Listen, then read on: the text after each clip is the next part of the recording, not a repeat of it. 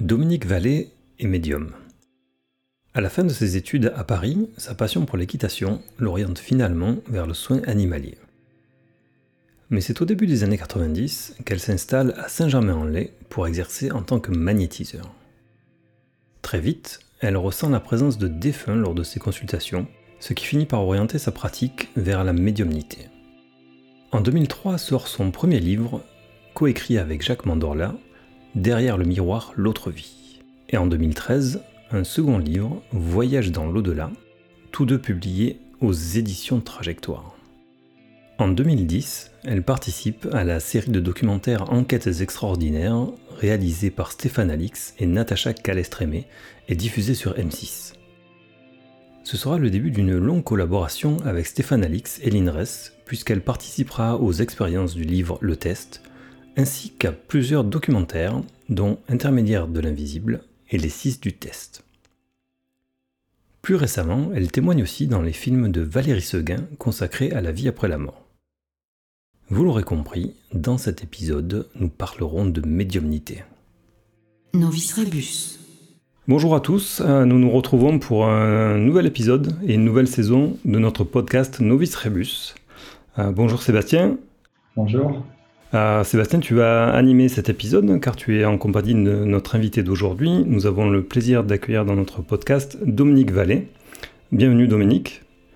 Bonjour, euh, bonjour, bonjour. Merci de nous accorder cet entretien. Et, Avec euh, Donc Dominique, tu es médium. et Sébastien, je te laisse démarrer cet entretien. Bonjour Frédéric, donc je suis très content de recevoir Dominique Vallée. Donc comme première question, J'aurais voulu savoir l'origine de, de la médiumnité. Comment ça t'est arrivé? Par quel contact? Quelle relation? Bon, euh, j'ai lu un petit, je connais un tout petit peu ton parcours. Je sais que ta, ta grand-mère a joué un rôle euh, dedans. Donc, est-ce que tu pourrais, ça ne dérange pas de nous en reparler? Ah non, ça ne me dérange pas du tout. Il n'y a aucun souci. Bah, c'est la base de, ma vie, enfin de mon mmh. histoire, hein. euh, puisque j'avais donc cette fameuse grand-mère paternelle que je n'ai jamais connue mmh. et dont on ne m'a jamais parlé. Mmh. pour me dire que c'était une femme charmante et qui avait attendu le retour de son fils la guerre pour mourir, enfin bref, mais on ne m'a jamais expliqué que cette femme était une femme qui était assez exceptionnelle et qui avait le, le même don que Edgar Cayce, c'était une dormeuse.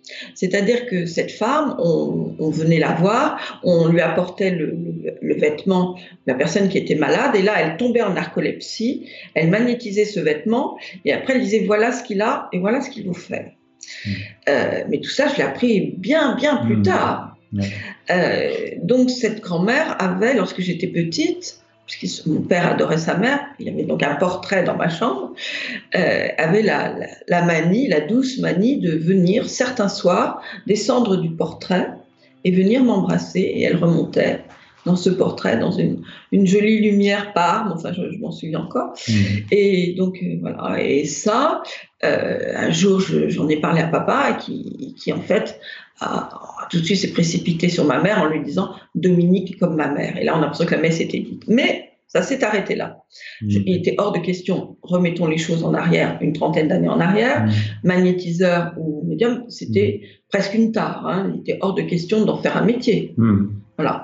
Euh, je devais être ce que, ce que je voulais, avocate, vendeuse, de, etc., mère de famille. Mais magnétiseur et médium, euh, oubliez, ça n'existait pas. Donc après, tu as commencé par ouvrir un salon de... Donc après, en fait, non, j'ai fait des études, j'ai fait une, licence d'histoire géographique, comme je le dis, et, puis je me suis rendu, je, je, viens du monde du cheval, je monte un cheval très tôt, hmm. euh, j'ai fait des concours, j'ai eu des chevaux, j'ai fait naître, le monde du cheval, c'est ma vie, les animaux, enfin c'est hmm. mon essence même, je dirais. Mais euh, voilà, et puis euh, après, je me suis dit, bah, il faut quand même que je travaille. Hmm. Le problème, c'est que tout ce que j'essayais de faire ne fonctionnait pas, parce que ce n'était pas mon chemin de vie, en fait, tout hmm. simplement. Comme si tu étais destiné pour ça. Ah, ben c'est mon chemin. Ouais. Tu as un chemin de vie, tu peux aller essayer d'aller à droite, à gauche, si c'est pas ton histoire, hmm. ça marchera pas. Donc, euh, un jour, euh, donc j'ai commencé à travailler, à soigner euh, à mon domicile, et puis un jour, ben, j'ai ouvert mon cabinet Saint-Germain-en-Laye en tant que magnétiseur. D'accord. Et ça se passait euh, doucement, parce que c'était pas évident pour une femme d'avoir une clientèle. Et les, les, magnétiseurs, à l'époque, j'avais mon ami Jacques Montagnier qui était un magnétiseur exceptionnel. Mm. Et puis, bon, je commençais à avoir ma clientèle. Et puis, un jour, j'ai eu quand même une première expérience. Comme on dit, quand, quand l'élève est prêt, le maître arrive. Ouais, donc tu as eu ta... Et là, la première expérience de relation avec un... Avec un défunt, vraiment. Un défunt. Autre, autre que la grand-mère. Mm. Bien sûr, en tant qu'enfant, j'étais un enfant unique, donc j'ai vécu dans mon art. Moi, j'étais comme Merlin, j'ai vécu. Euh, voilà, j'étais. Euh, donc ça, ça t'a pas fait peur, même? Tout à l'heure, tu parlais de la première. Enfin, tu voyais ta grand-mère qui sortait du tableau, qui venait vers toi, ça t'a pas fait peur, enfant? Non, parce qu'il y avait tellement d'amour et de douceur.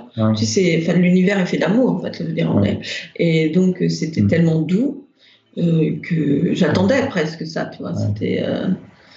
voilà.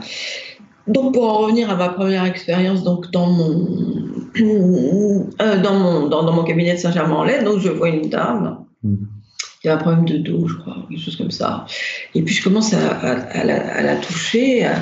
et, et, là, tout à coup, au bout, de, au bout de la table de soins, je vois un monsieur avec une chemise hawaïenne, le teint bronzé, blond, une belle moustache, une belle montre il insistait. Je dis, oh là là, qu'est-ce que je Et fait, j'étais euh, partagée. Je dis, mais si je lui dis ce que je vois, hmm. je vais peut-être me ridiculiser. Hmm.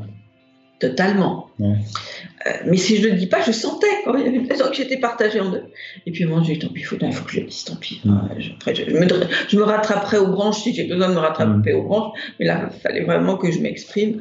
Et je lui dis, euh, dans votre famille, euh, est-ce qu'il n'y aurait pas un monsieur avec une chemise hawaïenne, le teint allé, une belle moustache blonde, une belle montre en or et, oh, là, j'ai cru, elle s'est enfin, elle s'est pas effondrée, mais elle était euh, émue, mais émue aux larmes. Et elle me dit, mais c'est mon mari. Ouais, donc tu avais vu son mari qui... Son mari qui était mort il y a 25 ans, me dit-elle. Et donc, euh, il m'avait utilisé, je pense, comme canal pour dire à son épouse qui allait très mal à ce hmm. moment-là, qui avait non seulement ce problème de dos, mais qui était dans, un état un peu hmm. dépressif, je suis là. Ne, t'inquiète pas. Ne t'inquiète pas, je suis là. Et là, euh, alors du coup, moi j'étais très, je me suis toute ragaillardie. Donc elle, vient après la, la, deuxième, une deuxième séance et il revient. Et là, il me montre cette montre. Hmm. Montre. Il, montre il me montre sa montre. Je la voyais en or. Ouais. Je dis, oh, ben, il, avait une belle, une jolie montre en or. Et elle me dit, pas du tout. Hmm. Cette montre, je lui ai offert lorsque nous avions 18 ans, lorsque hmm. nous sommes rencontrés. Mm. Et il l'a gardé toute sa vie mm. et il est enterré avec. Donc la symbolique de l'or, c'était le précieux, tout simplement. Donc même pour toi, tout de suite, tu as pu voir que c'était enfin, véridique, puisque tu avais même des, bah, elle me répond, des faits qui répondaient. Ah bah oui, c'est ça. Là, je me suis lancée, si tu veux. c'est comme c'est le saut du, en parachute, là, tu vois, c'est le premier saut, c'est le saut en parachute. Et euh, mais ce qu'il y a, c'est qu'après, euh, bah, il faut euh, arriver au fil du temps à prendre mmh. confiance, bien sûr. Donc à partir de ce moment-là, tu as eu le Enfin, c'était chaque jour ou pas que tu as senti que tu avais une relation avec le monde des, des, des esprits, des défunts? Alors, c'était. Euh, moi, je suis quelqu'un de très posé. Euh, je, suis très, je suis très ancrée, je ne pars pas dans des délires. Donc, c'est effectivement quand ça arrive. Après, j'ai fait, j'ai un ami qui est oncologue et j'ai suivi aussi beaucoup de ses patients. J'ai aidé beaucoup de gens à partir aussi. Après, ils sont venus me voir après leur départ. Et, euh, mais c'était toujours, j'étais jamais partie dans des délires. Euh, perché. voilà, c'est pas, c'est pas mon, c'est pas mon histoire, quoi. Et, et, c'est vrai que après, lorsque on, a à nouveau euh, ce type de contact, on, comme c'est le début d'une histoire, hein, c'est comme une histoire d'amour en fait. Hein, on, est toujours un petit peu, euh, on se dit, ah, mon Dieu, on a le cœur qui bat, c'est pourvu que ça se passe bien, pourvu que. Mm. Mais c'est comme si tout un, tout à coup on t'ouvre les portes, on te permet d'accéder. À... Voilà. Ouais. C'est, c'est, tu es prête, tu es prête. tu es prête, comme tu disais. Tu dis, c'est, voilà. Le maître arrive. quand l'élève est prêt, le maître arrive. J'ai vraiment vécu comme ça, tu vois. Tout à l'heure, tu citais Edgar euh, Casey, c'est un grand médium américain, un des plus grands. Mais. Euh, qui était photographe, hein, c'était un petit, c'est pas un monsieur, c'est pas un grand intellectuel, hein, c'était pas, euh, hmm. c'était voilà, il était photographe. Et quelle différence il y a? Parce que je crois qu'il est considéré comme un voyant aussi. Enfin, il a, fait des prémonitions. Oui. brièvement, entre médiumnité, comme ça on clarifie assez rapidement, entre euh, euh, voyance et médiumnité qui n'ont rien à voir normalement. Peut-être il y a des passerelles, mais normalement. Oui, voilà, il peut y avoir des passerelles, il peut y avoir, parce que maintenant, ce que je disais, on, à l'époque, on allait voir un voyant pour les gens, les, les tireuses de cartes, les fameuses Madame Irma, bon, qui était un petit mm. peu, un peu galvaudée, mais qui pouvaient être de très bonnes euh, voyantes, euh, qui prédisaient l'avenir. Mm. Je dis au travers de supports comme les tarots, essentiellement le tarot de Marseille ou le jeu de 32 cartes. La main, non, les paumes de la main? Oui, aussi, oui. À, une certaine époque, donc on allait voir un mm. voyant pour faire dire l'avenir. Les médiums, euh, donc le médium euh, ce qu'on appelle le médium c'est celui qui a le contact avec l'âme du défunt. Hmm. Euh, c'était, on n'en parlait pas beaucoup, à part Edgar Cayce. Par contre, il y avait beaucoup de gens qui s'intéressaient quand même à la question.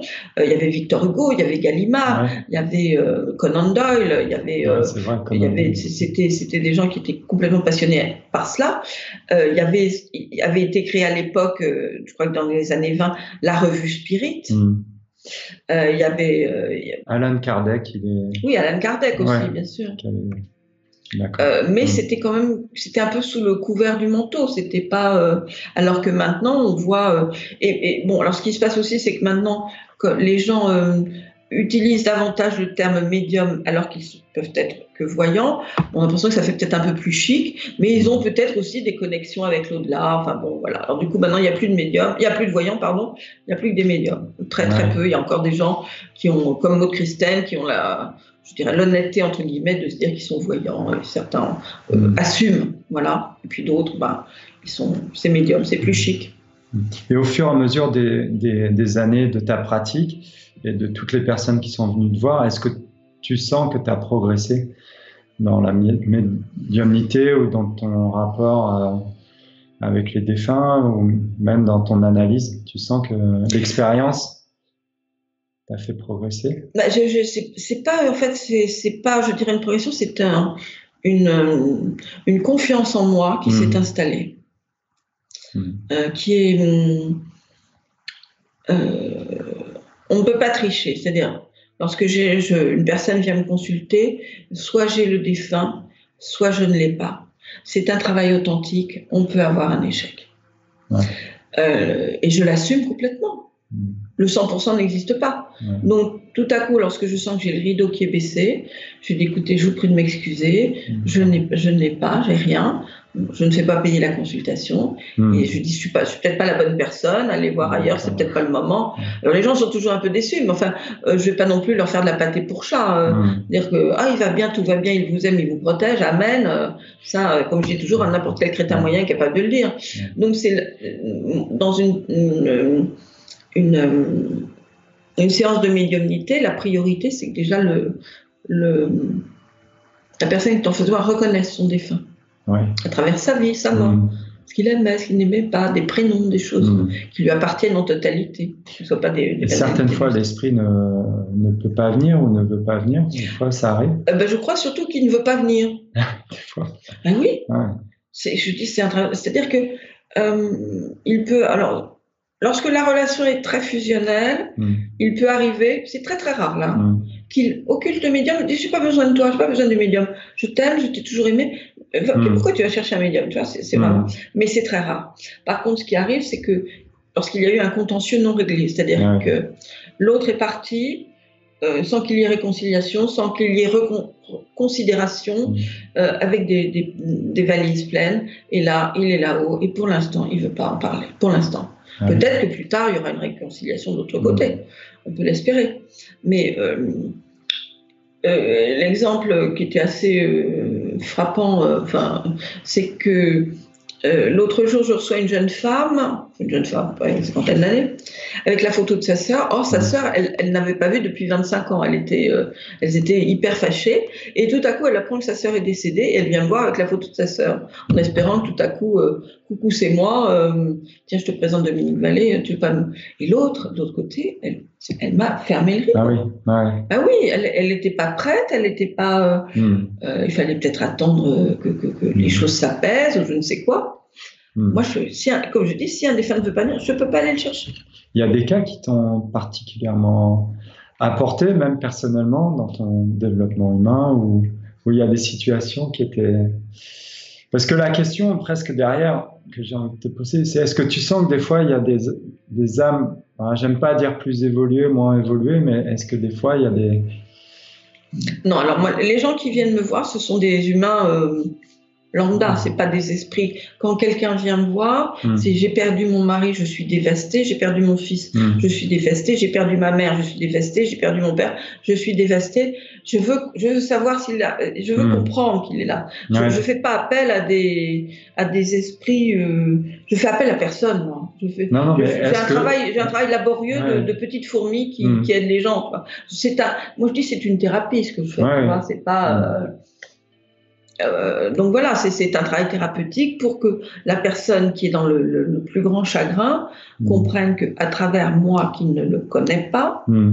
qui ne la connaît pas, qui n'a aucune information, je puisse retracer la vie de cette personne. Et des fois on rit parce que c'est quelqu'un, on va retrouver cette personne, quelqu'un qui a beaucoup d'humour, qui est, on peut, on peut se marrer, on peut pleurer, on peut passer par des tas d'émotions. Tu les vois des fois aussi comme Ah ben je les vois. un médium, ça travaille, euh, ça travaille en, clair clairaudience, c'est-à-dire j'entends les prénoms, j'entends des, j'entends des mots, je vois en clairvoyance des situations. Hmm. J'ai des douleurs sûrement. Hmm. Euh, en fonction de, de, la façon dont il est parti. Hmm. Euh, il me, il me redonne son caractère. Mm. C'est ça, c'est comme ça, c'est comme ça que travaille un, médium. C'est pas mm. ce que je viens de te dire, c'est pas il va bien, tout va bien, il vous aime, il vous protège. C'est de la pâté pour chat. Frédéric, as peut-être, euh, tu voulais poser une question Oui, moi j'avais une question. Dans certaines euh, lectures ou certains témoignages, on a l'impression que les médiums, ils sont autant euh, en contact avec une sorte d'information donc, comment tu le perçois, toi? Est-ce que tu as vraiment l'impression que c'est euh, une entité, mais qui, qui poursuit une vie euh, au-delà, qui vient vers toi, ou est-ce que tu as accès à une information, qui est une trace de, quelque chose de plus euh, important que la réalité que qu'on vit là, nous, autour, de ce podcast? Est-ce que c'est une, une, information à laquelle tu accèdes, ou est-ce que c'est vraiment une, quelque chose qui continue à vivre? Bah, c'est en fait euh, ce qui passe de l'autre côté, en fait, euh, mm. ce qui se détache du véhicule terrestre qui est le corps, mm. c'est ce qu'on appelle l'âme, la conscience. Mm. Euh, c'est évident que c'est à cela que l'on a affaire. quand tu vois quand, tu vois un cadavre, tu vois bien qu'il manque un truc. Moi, j'en ai eu plusieurs.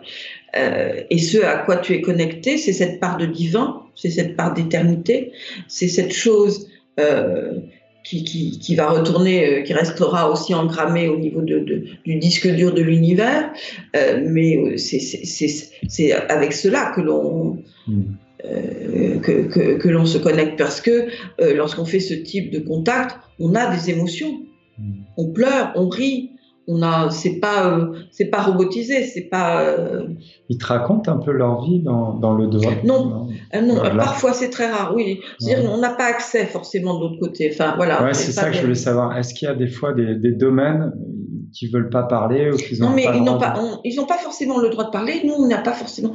On, sait on sait que de l'autre côté donc c'est ce monde vibratoire mais c'est aussi ce qui ce, cet au-delà il est autour de nous aussi hein. Mmh, ouais.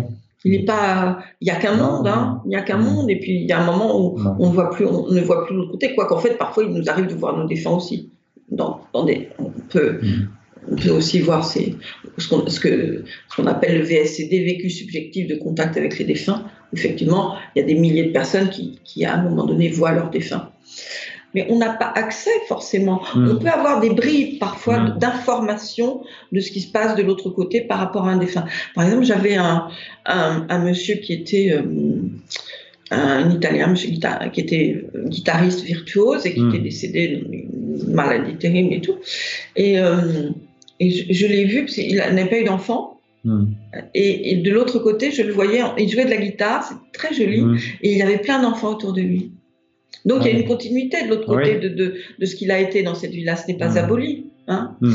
Mais c'était dans une dans d'autres circonstances, dans un autre, dans un autre paysage, je dirais. Hmm. Mais je n'ai pas, euh, je ne l'ai pas pour, tous les, pour, toutes les personnes, parce que parfois c'est pas forcément nécessaire que la personne qui soit en face de moi me.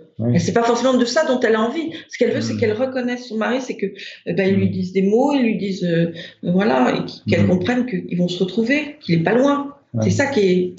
Parce que s'il était si loin que ça, si cet au-delà en question était si loin de nous, on ne pourrait pas. Euh, Communiquer avec. C'est le même monde. Mais on a, les ondes sont coupées à un moment donné. on voit plus. Filtres. On voit plus. Oui, il y a des filtres. On ne hmm. voit plus. ça me, ça me, une question que, que, je voulais poser aussi, c'est euh, on entend souvent dire que lors de ce passage vers l'au-delà, ou alors même les, les, gens qui font des expériences de, de mort imminente, euh, retrouvent leurs proches de l'autre côté.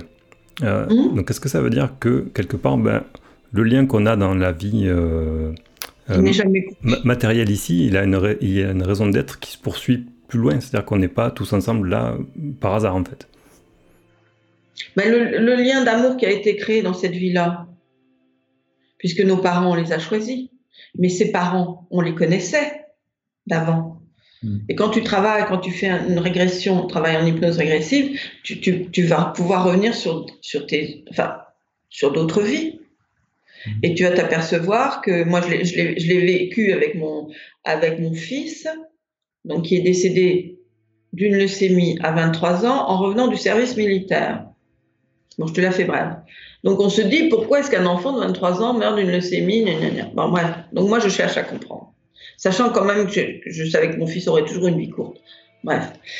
Et je pars en hypnose régressive. Avec, et, là, je m'aperçois deux choses. C'est que ce garçon, que j'ai appelé Thomas, pas le fruit du hasard, Thomas, en araméen, ça, veut dire jumeau. D'accord. Lorsque je, je, me plonge dans cette, dans cette hypnose régressive et que je, je vais m'apercevoir mais c'est je l'ai après que Thomas voulait dire jumeau, que ce garçon était mon jumeau dans d'autres vies et que nous étions toujours ensemble sur des champs de bataille au Moyen Âge, nous voit nous battre tous les deux côte à côte. Et Thomas se fait toujours tuer devant moi pour me protéger. Hmm. voilà, dans des situations compliquées. Il part toujours avant moi. Et ces, ces, incarnations, visiblement, il les fait régulièrement et il n'arrive pas à s'en sortir. Parce que ce qui va se passer dans cette vie-là, c'est qu'il ne va pas être mon jumeau, mais il va venir en tant que fils. Mais je l'appelle Thomas, comme par hasard. Euh, et ce qui se passe, c'est quand même l'armée qui l'a tué. Parce qu'il est revenu de son service militaire, alors qu'il était chasseur alpin, après qu'un connard lui ait fait nettoyer des cuves de benzène sans masque et sans rien. Or, on sait que le, benzène, c'est cancérigène. Donc, un an après, Thomas va déclencher sa leucémie. Il va mourir à partir du moment où elle est déclenchée. Ça prend cinq jours. Donc, on revoit, toi, on a des schémas qui sont un petit peu similaires. Euh, J'espère que de l'autre côté, euh, euh, mon petit chéri va prendre son temps pour revenir et qu'il va encore nous répéter une énième fois à 23 ans. Je... Tu vois, il y a aussi des gens qui, en fait, font des incarnations comme ça très rapides sans prendre le temps de, parce que c'est ça l'idée de, remonter de l'autre côté. Mm. Tu remontes avec ton petit panier. Alors, dans ton petit panier, c'est qu'est-ce que j'ai fait, pas fait, dit, pas dit. Ok, je fais le ménage. Mais si tu décides d'une incarnation trop rapide sans avoir été aidé, tu vas, tu vas pas prendre le temps de nettoyer tout ça, tu vois. Tu vas toujours replonger ou voir reproduire peut-être les, mêmes, les mêmes erreurs. Ouais. ouais. Tu prends pas assez le temps de. Personne là-haut ne t'oblige à t'incarner. Hmm. Tu vois Personne, il y a personne que je dis toujours qui te met un coup de pied dans le derrière pour que tu reviennes ici. on s'incarne pour progresser. Bah, c'est l'idée. Logiquement, c'est l'idée. C'est-à-dire que bah, la vie, on, on, fait tous des erreurs, on a tous des, des, des tas de choses qui vont pas forcément très bien. les seuls mm. peut-être qui se réincarneront pas, c'est Padre Pio, Sainte Thérèse de Lisieux et tous les grands saints et tous les grands yogis. Aussi, c'est voilà. Euh, mais euh, nous, on, on, on remonte quand même avec des petites casseroles. Alors donc l'idée, c'est bah, l'idée globale, c'est de ne plus s'incarner. Oui, je crois qu'on dit que dans le bouddhisme, même les bodhidharmas ont décidé quand même pour participer à aider les personnes sur Terre de revenir. Ils pourraient mm. ne pas revenir, mais ils, aident. Mm une fois qu'on meurt, normalement, on, dit qu'on retrouve euh, la, mémoire de nos vies passées. Mm. Donc c'est comme si quand on vit, on nous coupe pour essayer de, progresser avec euh, ce qu'il y a directement, mais quand on meurt, donc on a un gros bagage derrière nous. C'est au fur, et à mesure, au fur et à mesure des vies, ça doit être assez. Oui, mais, mais d'un autre côté, euh, qu'est-ce qu'on en fait? Enfin voilà, il y a des gens qui hmm. vont l'utiliser et sortir les, les, trucs de la hmm. valise pour essayer de, de, prendre ce qui est bon et pas bon et d'arranger les choses. Hmm. Et puis il y a des gens, il y a quand même différents plans au niveau de l'astral. Oui, voilà. Euh, voilà, il y a, il y a quand même. Il faudrait, enfin, il y a un film qui est culte, euh, qui, est, qui est Nos Solars, hein, Nos Solars de, de, ce grand médium qui est Chico Xavier, grand médium brésilien aussi qui était comme une pointure euh, médiumnique. Mm. Euh, et dans, dans nos solars, c'est l'histoire de ce médecin qui meurt d'une crise cardiaque et qui se rend pas compte, qui comprend pas ce qui lui est arrivé, mm. et donc qui va se retrouver dans, dans cette zone où l'âme va être aidée par d'autres personnes, que ce soit des guides, que des guides familiaux, des, des, des âmes qui ne se sont mm. jamais incarnées et, et toute aide possible de l'autre côté pour comprendre ce qui s'est passé. Et après, effectivement, il nous amène pour nous faire comprendre, enfin, nous, nous emmener dans ces différents euh, plan astro, astral, astro. C'est pas grave. euh, et, et, voilà, je pense que, euh, mm. comme tu dis, le, le, le, le, gros salopard qui a tué des mômes, qui a violé, mm. etc., il est pas, il peut pas être sur le même plan que, comme mm. j'ai dit, Padre Pio. Il y en a qui parlent de fréquences, justement de lourdeur, c'est-à-dire les fréquences que c'est comme pour, enfin, moi j'ai fait un peu de musique, mais c'est comme les harmonies peut-être célestes. Et, puis après la lourdeur va. Oui, Voilà, si tu veux, moi ça peut très bien s'exprimer de cette manière, parce que c'est un monde, c'est un monde de vibrations là aussi. D'accord. C'est un monde de couleurs, c'est un monde de de musique, de, de, de chants, de notes, euh, ça peut très bien ça s'exprime comme ça. Mais ce qui est, ce qui est aussi, c'est un monde d'amour en fait. Voilà, essentiellement, c'est un monde d'amour. Parce que quand on a, euh, il nous est arrivé à tous, enfin à tous soit beaucoup, peut-être pas à tous malheureusement, mais euh, de vivre ces expériences où on reçoit hmm. à un moment donné ce, ce, bain d'amour. Ça t'est arrivé euh, C'est pas descriptible en mots humains, tellement c'est exceptionnel. C'est un, truc, c'est. Oh, c'est être. Est-ce que c'est de la béatitude? Est-ce que c'est. Hmm. Je ne sais pas comment on peut le décrire tellement c'est beau, cette sensation de, de perfection, euh, d'amour, de, c'est le bonheur multiplié par mille. Enfin, Le sentiment, la notion de bonheur multiplié par mille. Peut-être pour nous montrer quelque chose aussi. Bah, parce que, parce que je pense que le, le, euh, ce qu'on peut appeler le créateur, en fait, enfin, pour mm. moi, c'est l'amour. Ouais. ouais. Après, il y en a qui mettent des noms différents. Oui, mais ça, le Tao, le, oui, le oui, Grand oui. Tout. oui, après, c'est une question de, vocabulaire. Après, ça, on s'en fout un peu. Tu veux, c'est chacun fait sa petite euh, cuisine à, mm. à, sa, propre euh, étymologie du. Voilà, mais, mais l'important, c'est ce sentiment de. de, mm. de, de c'est ça, et quand on reçoit ça, et cette connaissance avec le tout. Ouais. Mm. Si c'est pas si c'est pas l'amour qui nous envoie ça, c'est quoi? C'est ce qu'on appelle euh, l'éveil dans les traditions euh, taoïstes. non, en fait, c'est un éveil qui peut être très furtif. Parce que quand, on a vécu, toi tu l'as vécu, euh, je crois. Tu, avec la méditation. Oui, voilà. moi, je l'ai vécu un matin, enfin, entre autres, un matin, j'avais rien fait. Je me suis, je réveillée, je ne voulais pas me réveiller parce que j'étais dans ce bonheur absolu. Hmm. Dans ce ah, ça me fait rebondir sur une question. Est-ce que tu penses que le, monde actuel euh, parle assez, euh, enfin, est-ce que les personnes, comment dire, par rapport à la notion de la mort, est-ce que c'est assez bien expliqué à l'école? Parce que pour moi, il y aurait tant de domaines qui pourraient être enseignés, justement, de philosophie ou autre, même la relation à la mort, euh, les esprits, J'ai l'impression qu'on est très loin. T'en penses quoi de, de ça? Bah Dans le dans notre pays, enfin dans, dans, la religion catholique, c'est très bref en fait tout cela. Hein. Mm. On, euh, selon la religion catholique, voilà, enfin, le, catéchisme, ça y est, je vais y arriver. Mm. Ce que nous apprenait, c'était bah, la, la, Bible, la vie du Christ, euh, mm.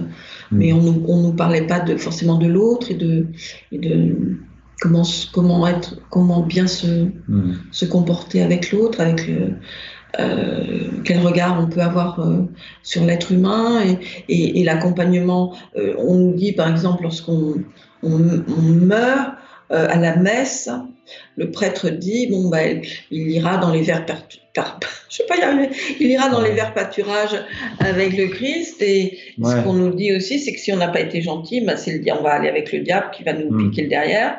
Et puis entre deux si on est moyennement gentil on va au purgatoire peut-être avant d'être récupéré. Hmm. ça c'est des images c'est pour moi c'est une image d'épinal hein, par certains peut-être comme Padre Pio enfin c'est plus loin dans le domaine euh, bah, je pense que ce qui, moi, ce qui me parle beaucoup, c'est plus tout ce qui touche au, euh, à, l'hindouisme, au bouddhisme. En fait, il y, a, y, a, plutôt euh, la spiritualité plus que la religion. Tu vois, la Bible, elle, je pense qu'elle doit avoir à peu près 380 versions. Ouais, est-ce que le, le, monde, plus terre à terre, mais est-ce que le, le monde des, des, médiums est uni ou divisé? Vous vous connaissez, je pense Non, pas beaucoup j'ai quelques amis médiums, mais on n'est pas. C'est pas parce qu'on est médium qu'on doit tous. Je veux dire, c'est comme les médecins, on n'est pas tous obligés de se taper sur l'épaule et on peut avoir des divergences mmh. ou, des, ou des affinités. Euh, Voilà, moi, j'ai des gens que j'apprécie, euh, avec, que je fréquente, et puis il y en a d'autres, bah, peut-être parce qu'on n'a tout simplement pas l'occasion de se, se, rencontrer. Mais c'est vrai que des fois, bon, il y a aussi, il y en a aussi qui peuvent. Euh, enfin, il y a des choses un peu, un peu difficiles qu'on a un peu de mal à comprendre avec des justement, quand... Des rivalités, des rivalités, des trucs. Euh. Quand, quand, des médiums se rencontrent, ils parlent de quoi? Pas, pas, du tout de la médiumnité. Ils parlent de pinard. Ils parlent de pinard, oui. Ils parlent de ce qu'on va faire en vacances. Non, si, si, on peut, on peut, ça peut nous arriver d'avoir d'échanger des, des expériences un peu, un peu mm. rigolotes ou un peu troublantes en demandant l'avis mm. de voilà. Mais ce qu'il faut dire aussi, c'est que maintenant, des médiums, on en a 13, allez, 15 à 20 à la douzaine. Ouais, ça, c'est une question aussi que. Bah oui, c'est un petit peu. Euh, les réseaux sociaux font parfois de gros dégâts. Enfin, on peut être. Euh, euh, et je, l'ai vu parce que maintenant, bon, il y a. C'est vrai qu'on parle beaucoup de, on, parle beaucoup de, de la spiritualité, de la médiumnité, des médecines parallèles, du mmh. reiki, de la sophrologie, de l'hypnose. Euh, du magnétisme, mmh. euh, bah, des arts martiaux. Enfin, et mmh. beaucoup de gens se sont engouffrés là-dedans. Maintenant, moi, je me souviens à l'époque, je, l'époque, je ancien combattant, mais il y a quand même un peu de ça. Je voulais faire une, une formation en hypnose mais c'était pas possible. J'étais ni médecin, ni aide-soignante, ni infirmière. Je n'appartenais pas au monde médical. C'est terminé. Mmh. Maintenant, euh, tu balances 5000 euros, euh, tu as un, diplôme d'hypnothérapeute en trois sessions, tu vois. Mmh. Alors, il y a plein de gens qui s'installent. Parmi ça, il y, aura, y en aura des bons et des moins bons. Mais après, ces gens, comment ils vivent avec ça? Parce qu'il faut se faire une clientèle. En fait, il faut quand même euh, émerger par rapport à tout ça. Il mmh. faut, mettre, faut montrer. Bah, Facebook est rempli de nouveaux, mais oui, je, nouveaux voyants, de nouveaux. Mm.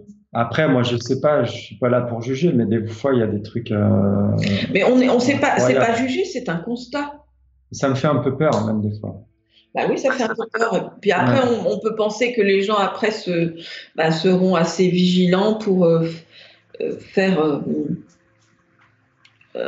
faire le bon choix et puis euh, c'est ça c'est pas la publicité c'est le fait de, de, enfin nous quand on fonctionne c'est le bouche à oreille hein. mmh. euh, c'est les gens qui, qui, ont, qui, nous ont vus qui nous ont connus qui ont vu ce qu'on faisait on a, on a montré pas de blanche nous, au bout d'un moment regarde mmh. que ce soit Henri Vigneault Florence Hubert mmh. moi Jean-Marie Le Gall on est sur le terrain depuis 30 ans on, a montré, on a montré ce qu'on savait faire. Alors je dis pas, euh, c'est tout pour, pour qu'on travaille avec nous? Parce que je sais que ben euh, c'est vrai que des fois on peut avoir des, on peut ne pas avoir un contact, on peut aussi, mais enfin on tient la route depuis tout le temps. Maintenant on a on a plein de gens qui sont venus se euh, se, greffer et puis ben voilà, ben, après. Qu'est-ce que tu je, je, je, sais pas quoi, je sais pas quoi dire quoi. Moi, à une conférence, c'est ça qui m'avait étonné. C'est il y a 4-5 ans. Il y avait des gens qui me disaient, moi, j'en ai marre de mon boulot. Je vais faire un stage de, de magnétisme, puis je vais m'installer.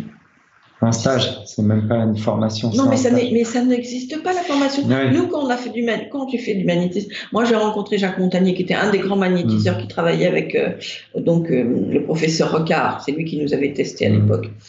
Mais euh, Jacques Montagnier, il m'a jamais rien appris. Hein. Tu te débrouilles. Il m'avait donné deux trois, deux, trois indications comment placer ses mains au niveau là. Euh, après, débrouille-toi ma cocotte. Là, maintenant, on, leur dit, ben voilà, faut que tu fasses ci, faut que tu fasses ça. Euh, ça t'arrive de faire des, des, des, formations en magnétisme Non, j'en ai, je, je, non, c'était pas une formation, euh, mais je l'ai fait une fois à Ajaccio parce que j'ai une petite infirmière qui faisait du, soin à la Ochi et hum, qui m'avait demandé, puis il y a des gens, mmh. donc je leur ai montré comment comment je mmh. faisais et puis mmh. après débrouille-toi. Je, je suis pas, je suis pas là pour. Et attends, elle pas. Elle me dit, mais tu vas pas leur donner un diplôme pour la journée? Ben Non, je vais pas leur donner un diplôme pour la journée déjà parce que la, le, le, magnétiseur c'est pas une profession qui est reconnue. Ouais, déjà, qu'est-ce que. Donc, qu'est-ce que tu veux que je te donne un diplôme? Enfin, ne soyons pas ridicules. Non, mais c'est comme le bon point à l'école. Voilà, tu as fait ton mm. truc, voilà, tiens. Euh, donc, euh, et puis euh, nous, on, a, on apprenait tout seul sur le tas. On, mm. se, on se téléphonait des fois entre eux. Il y avait le GNOMA qui existe toujours, qui est le groupement mmh. national pour l'organisation des médecines alternatives, qui mmh. se, euh, où effectivement il y a différentes euh, euh, professions, pas, pour n'est pas paramédical, enfin hors, hors, hors, médecine traditionnelle, mmh. où les gens, différents thérapeutes se, rencontrent. Et là, c'était. Moi, je sais que. Médecine alternative. Médecine alternative, merci. moi, je me souviens très bien d'un jour, tout au début, avec. Euh, j'avais une personne que j'avais eu en soin, qui avait fait une réaction très violente hmm. à ma séance, qui hmm. s'était mis chez lui, qui m'avait appelé à vomir, à, qui n'avait pas dormi de la nuit. Enfin, c'est l'eau du barrage qui avait pété. Et j'appelle Jacques Montagnier et je lui dis Jacques, je crois que je l'ai tué. C'était trop mignon.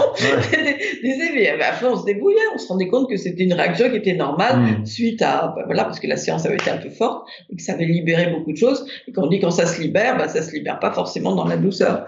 Mais bon, on n'avait personne pour nous tenir la main, quoi, c'est tout. Bon, bah, mm. maintenant, le problème, c'est que euh, tu payes pour être magnétiseur, tu payes pour faire ci, tu payes pour. Euh, et bon. Euh, Mais pour toi, avant tout, c'est un don ou c'est quelque chose qui. Moi, je pense qu'il y a quand même l'idée du, l'idée du don aussi. Mais qu'il faut travailler après.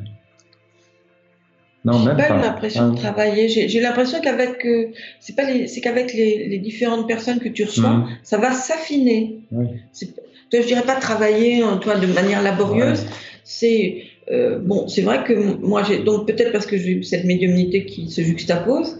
Euh, moi, je mmh. travaille sur quelqu'un Mm. Je ne touche pas, donc je travaille sur le, son corps éthérique, mm. le double lumineux du corps physique. Mm. Et là, c'est comme si j'étais sur les touches d'un piano. Et à voir. Et là, je, je, vois rien du tout, j'entends.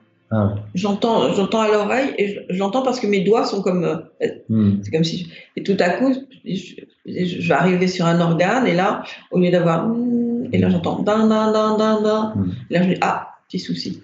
Et voilà, et comme ça, on peut détecter, détecter la, problématique. Alors, problématique qui est soit une problématique présente, à venir ou ancienne. Ça peut être, on peut aussi détecter une mémoire. J'avais une dame qui avait, je sais pas, 75, 80 ans.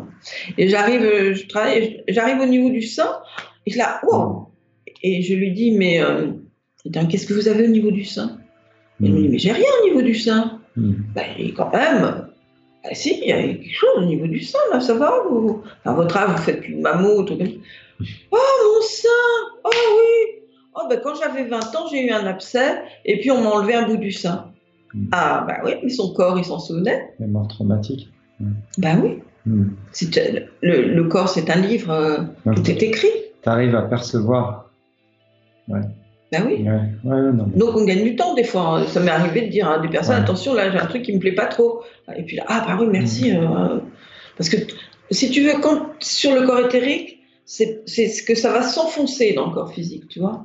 Mais après, ce que tu vas apporter à la personne, c'est c'est une manière d'améliorer sa vie, c'est qu'elle prenne en compte son, son Tu problème. parles de, on parle du magnétisme ou, de la, ou, de la, ou des deux mon général? Les euh, deux, bon, D'accord. Euh, bah, déjà, euh, les gens qui viennent me voir, c'est qu'ils ont une pathologie. Mais Comme je dis, moi, je suis la porte avant lourde. Hein.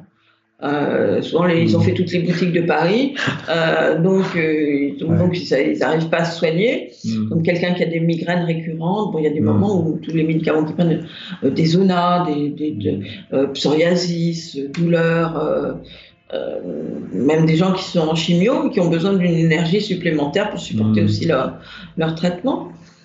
Et donc, euh, il faut, nous, on est tenu à un résultat. Pourquoi Parce que déjà, ça a un coût, nos séances. C'est pas Mm. remboursé par la sécurité sociale.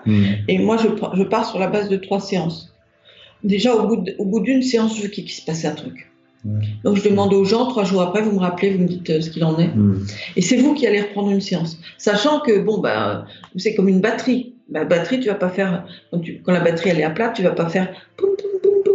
Hein, tu mets pour ça, hmm, pour que ça, pour que ça tourne. ouais, Là, c'est, pareil. hmm, Donc, euh, il faut qu'il y ait un résultat. Idem, lorsque tu as une séance en médiumnité et que la personne qui est en, en face de toi est complètement dévastée, il faut tout de suite que tu captes ce défunt et que- qu'il se passe quelque chose, toi, qui est, qui est une, euh, un mouvement, enfin, qui est une. Oui, sinon presque ça sert. Ouais. bah, sinon, Ah, c'est.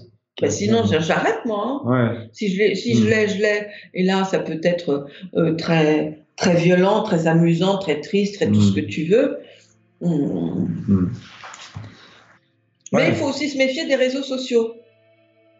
Parce que nous, des réseaux sociaux, moi, nous, en tant que médium, pas en tant que magnétiseur, et il peut nous arriver que l'on tombe sur des cinglés. Au début juillet, heureusement que ça je me suis rendu compte, sinon j'aurais pas supporté. Mm. Ça m'a- m'a rendu dingue. Mm. Euh, je vais chez une amie euh, et elle m'avait demandé de venir faire une, une conférence et une médiumnité en salle. Hmm, La médiumnité en salle consiste à ce que, après la conférence, les gens mettent des photos de leurs défunts hmm. et que moi, spontanément, je fasse et le contact avec ces défunts-là. Ah oui. Bah, c'est leur... Souvent, ils s'en foutent de la conférence. Ce qu'ils attendent, c'est que. C'est ça. ouais. C'est ça, euh, Ouais. ouais, faut pas être. parce que Du coup, maintenant, j'ai arrêté. Voilà, ça m'a ça m'a bien gonflé. Euh, et, et là, il y en a une. Donc, je fais mon J'ai, euh, à l'heure du déjeuner, j'avais déjà un monsieur hum, habillé de manière euh, euh, médiévale, enfin un guerrier, Qui était qui était apparu. là, qui m'est apparu et qui me dit Je suis mort en Italie. Mm. Non, je dis ça, personne. je repars en attendant mon heure de conférence. Et là, euh, je commence ma conférence après les photos, nana. Et puis tout à coup, je, je revois à nouveau cet homme. euh, Hmm. Et euh, en fait, il y avait un monsieur qui était là, qui avait le, le château de La Palisse, Hmm. comme La Palisse, hein, Ouais. euh, et son ancêtre, Monsieur de la Palisse, était Mhm. mort à la bataille de, de Pavie en Italie. Hmm. C'était lui. Eh bien, il y en a une, en sortant, a trouvé le moyen de dire que j'avais des complices dans la salle. Ouais. Eh oui. Et qui est allé chier, c'est même pas baver, excuse-moi, chier, Excuse-moi, sur les réseaux sociaux en disant que j'étais un imposteur et que c'est ça, et qu'on se demandait comment Stéphane Alix pouvait travailler avec moi, que j'avais eu de la chance. Ah, carrément, fait- ça a été aussi. Ah non, mais j'ai pris un avocat. Hein. Ah oui. Ah non, non, là, je- il y a un moment, tu pas. dis. Et donc, cette avocate qui m'a dit une fois, on va laisser passer. Si elle, elle- si, si elle re- remet Mm. le couvert, là, on attaque.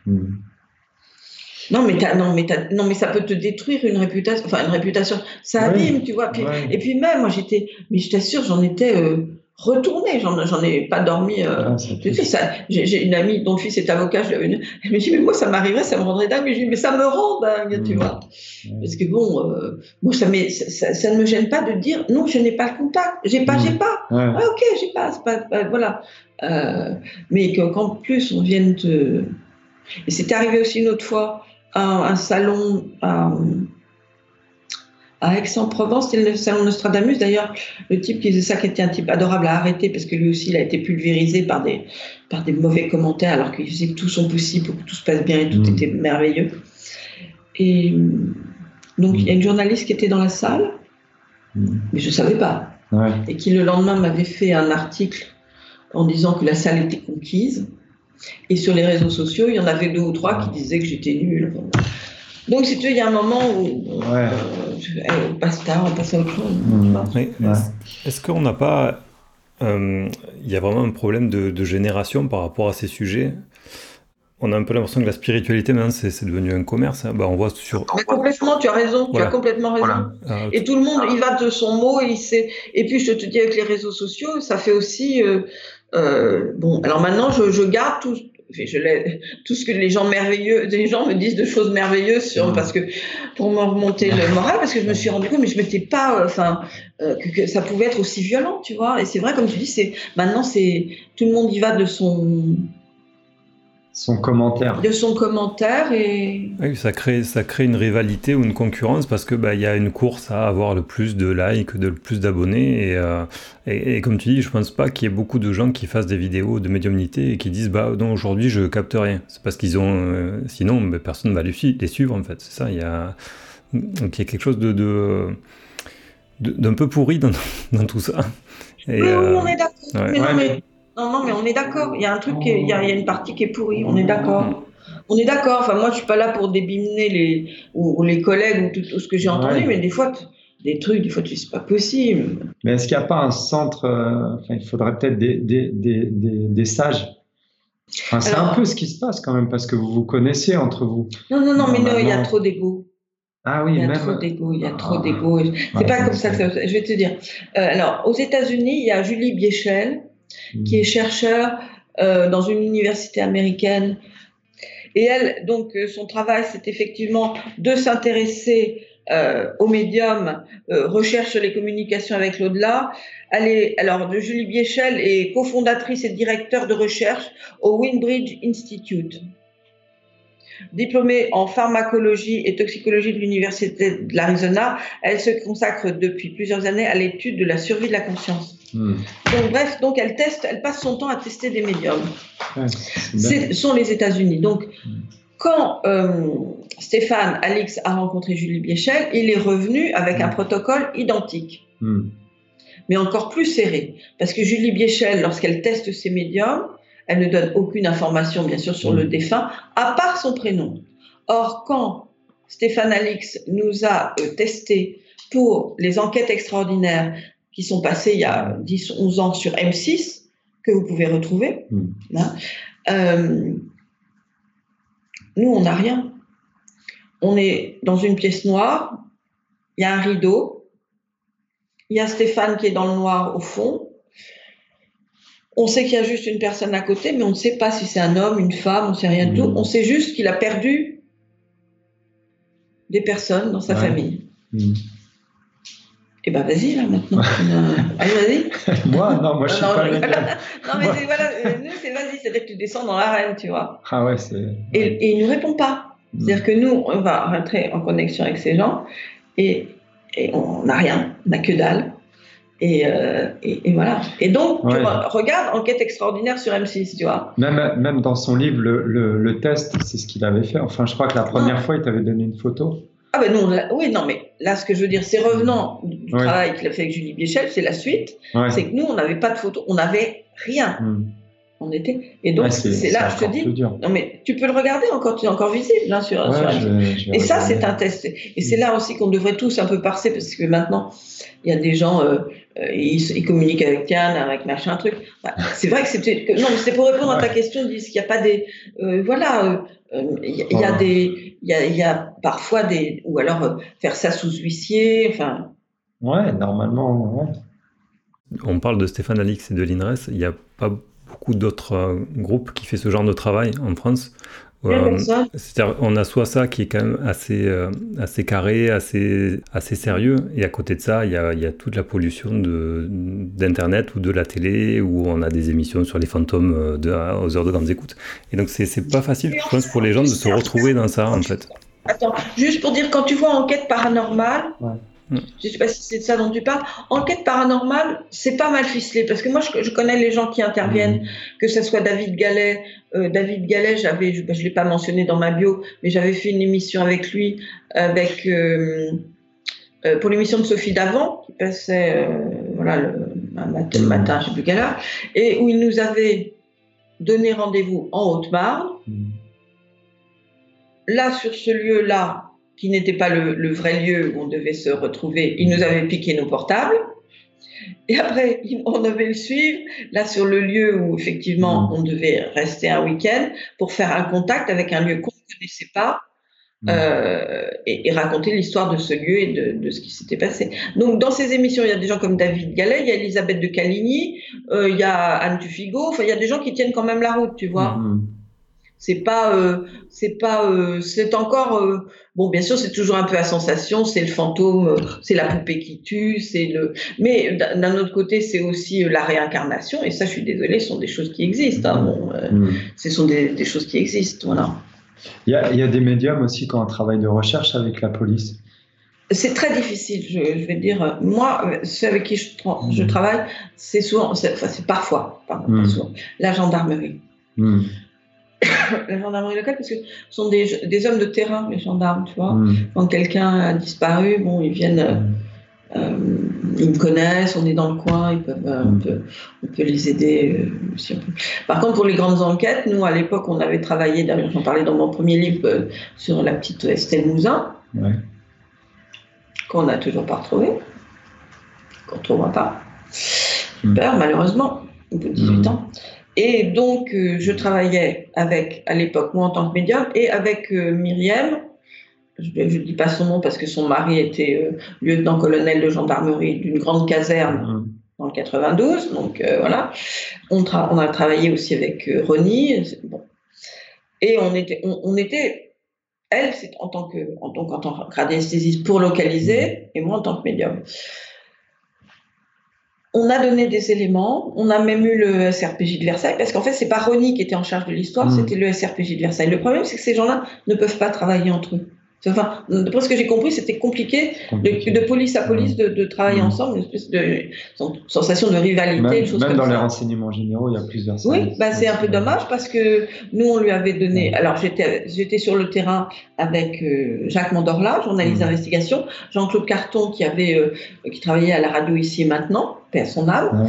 Euh, et donc, on était, il m'avait proposé qu'on fasse cette enquête et on leur avait donné des éléments qu'on avait restitués à la SRPJ de Versailles. J'avais après été confronté à d'autres médiums qui aussi avaient un peu validé ce que moi j'avais dit. Mais c'est jamais. Euh, un jour, j'ai eu un mec de, Versailles. Euh, donc je lui, décrivais quelque chose et, et, donc une camionnette blanche, etc. Et il me dit mais elle s'ouvre de quel côté la camionnette? Euh, et quand ils sont dans les Ardennes à faire leur petit trou, ben, ils peuvent continuer à faire, à faire leur petit trou, elle n'est pas là. Euh, voilà, donc c'est tout. C'est tout, c'est agaçant, mais par exemple, l'autre jour, j'ai. Non, parce qu'on sait qu'on peut quand même avoir des. Euh, l'autre jour, c'est les parents qui étaient venus me voir pour d'un gamin euh, hmm. qu'on ne retrouvait pas, sorti de boîte, on ne trouve hmm. pas. Et moi, j'ai dit, il est là, il est à côté. Mm. Mais non, c'est pas possible parce qu'il y a les hélicos, les plongeurs, tout le monde est venu, euh, gna gna gna Je dis, je, suis désolée, je ne sais pas dire qu'il était ah il est à côté. C'est pas, pas facile, hein, pas leur... enfin, ils avaient compris quand même. je ne peux pas leur dire, pas leur dire, ça, ça, faisait trop mal au cas. Mm. Et en fait, oui, le, le môme, il s'était noyé, il est juste derrière le truc. Quoi. Donc on peut, ce que dit nous, nous en tant que médium, on n'a pas besoin de qu'on nous donne notre nom, on s'en fout. Si on peut aider des familles ou des gens à, aller mieux tout bêtement. Ouais, ça c'est euh, encore un truc dans la société qui pourrait être amélioré. C'est encore des domaines comme l'éducation, tout ça, ça pourrait. Ça pourrait tellement être enrichi par tout un tas de. Mais c'est peut-être notre civilisation, la France, qui fait que. Alors on dit aux États-Unis plus plus. Euh, sont plus, on parle de la, la, série Medium. Oui. Il paraît que, en fait, c'est faux. Il paraît. Hein. Pourtant, il y a eu un livre. Euh, oui, mais enfin, c'est Alison Dubois. Alison Dubois. C'était Alison Dubois. Des enquêtes du FBI, je crois. Je sais pas. Je crois que non, non, moi je parlais de cette médium qui s'appelle ah Alison Dubois qui serait censée travailler avec la police. Pourquoi pas Alors il y en a des gens qui disent que c'est vrai que c'est. Euh, mais c'est pas. Euh, hmm. Alors après, on peut faire euh, en disant euh, on n'est pas, on n'est pas ultra sollicité par la police, non, ça c'est clair. Et le, le, le, monde animal, euh, tu es très proche aussi du monde animal. Tu, tu captes des, des, les, les esprits des animaux. L'âme. L'âme, ouais. Oui. Donc il y a la même évolution. Il y a la même... Non, bah, c'est-à-dire qu'un animal, c'est un animal. Hein. Quand je dis quand on fait un contact médiumnique, euh, Hmm, euh, le chat, hmm. euh, il va pas nous, quand on fait l'identification, il va pas nous parler de son patron, de sa femme qui lui casse les pieds, des gosses qui foutent rien à l'école. Hmm. Donc c'est quelque chose de plus. euh, il va nous parler de sa santé, de ce qu'il a vécu, de choses. C'est beaucoup plus bref, mais c'est aussi Mhm. très, très, très, très joli. Et, et parce que les gens qui perdent leur, anima, leur animal peuvent être parfois dans une, euh, dans, dans une, une souffrance terrible. Mhm. C'est comme s'ils Ouais. perdaient, euh, D'accord. s'ils- s'ils perdaient le- leur enfant. quoi. C'est Mhm. vraiment. euh, mais c'est ça qui est beau aussi, c'est qu'il y a plein d'évolutions dans plusieurs mondes différents, végétal, oui, oui. animal, Ah bah complètement, complètement. Et, euh, et de, de vivre avec cette sen- sensibilité, cette perception au quotidien, c'est pas trop dur.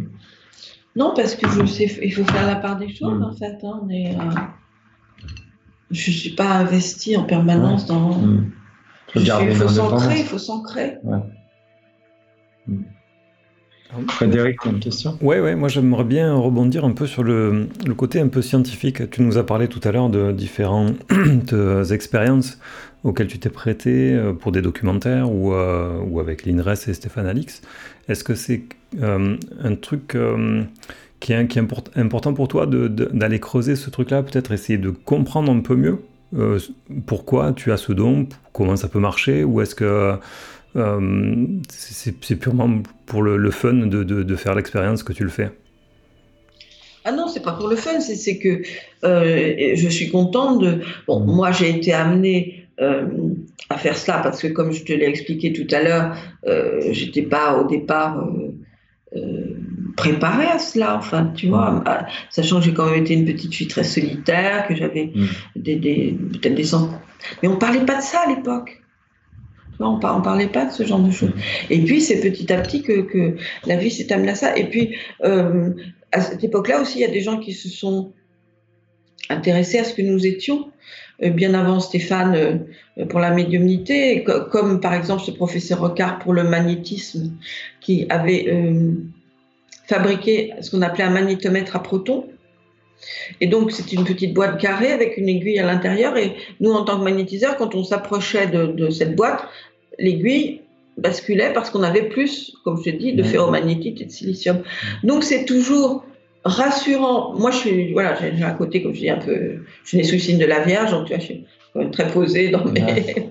Donc, euh, euh, j'ai besoin de comprendre, ça me rassure. Et je me disais, bah oui, bah, je, pas, je suis pas folle, je suis pas, euh, c'est, euh, c'est une réalité physique. Mm.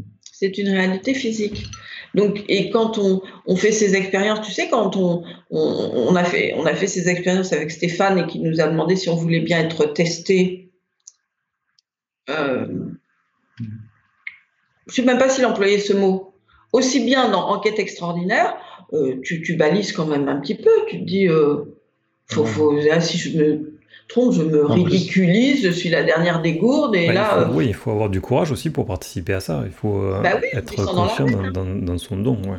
On descend dans l'arène, mais comme Stéphane est quelqu'un de bienveillant, bon, bah, on se dit, euh, dans le pire des cas, il coupera son montage. Donc, c'est enquête extraordinaire. Après, Ouais. c'est le test. Quand il, c'est pareil, Stéphane. Après, il prend de plus en plus de place dans ce monde. Il est lu, il est reconnu. Hmm. Euh, donc, quand il s'adresse à toi, tu sais que quelque part, il te fait confiance. Et c'est pareil, tu dis, oh là là. Bon, ben, j'espère que ça va marcher. Et puis, effectivement, il y a bah, de la pression. Bah, c'est une relation. Parce qu'il nous, il nous fait confiance. Et Ouais. J'allais, dire, il n'a pas un peu son staff, mais un peu quand même. C'est-à-dire, dans le dernier livre là qu'il a fait, les âmes, nos âmes oubliées, bah, il est revenu vers moi, vers Mm. Christelle Dubois, etc. Et puis il en parle. Ouais. Enfin, il en parle. Il parle de quatre médiums, donc moi, Christelle, euh, Mm. Sylvie Ouellet qui est au Canada. Voilà, parce que je pense qu'il nous, et quand il s'adresse vers à nous euh, pour quand même quelque chose, surtout dans ce dernier livre qui lui tient à cœur et qui est très violent. euh, Mm. Il il va, il va, il va vers ceux qui, qui, avec lesquels ça s'est le mieux passé, en fait, tu vois, avec lesquels il, il a, dans lesquels il a confiance. Et puis il a fait le ménage durant pas mal d'années aussi. Il a Euh, l'expérience. je- Oui, je pense que parce que sort six, six médiums, sort Mm. six médiums, pardon. Mais je pense qu'il a dû en tester d'autres.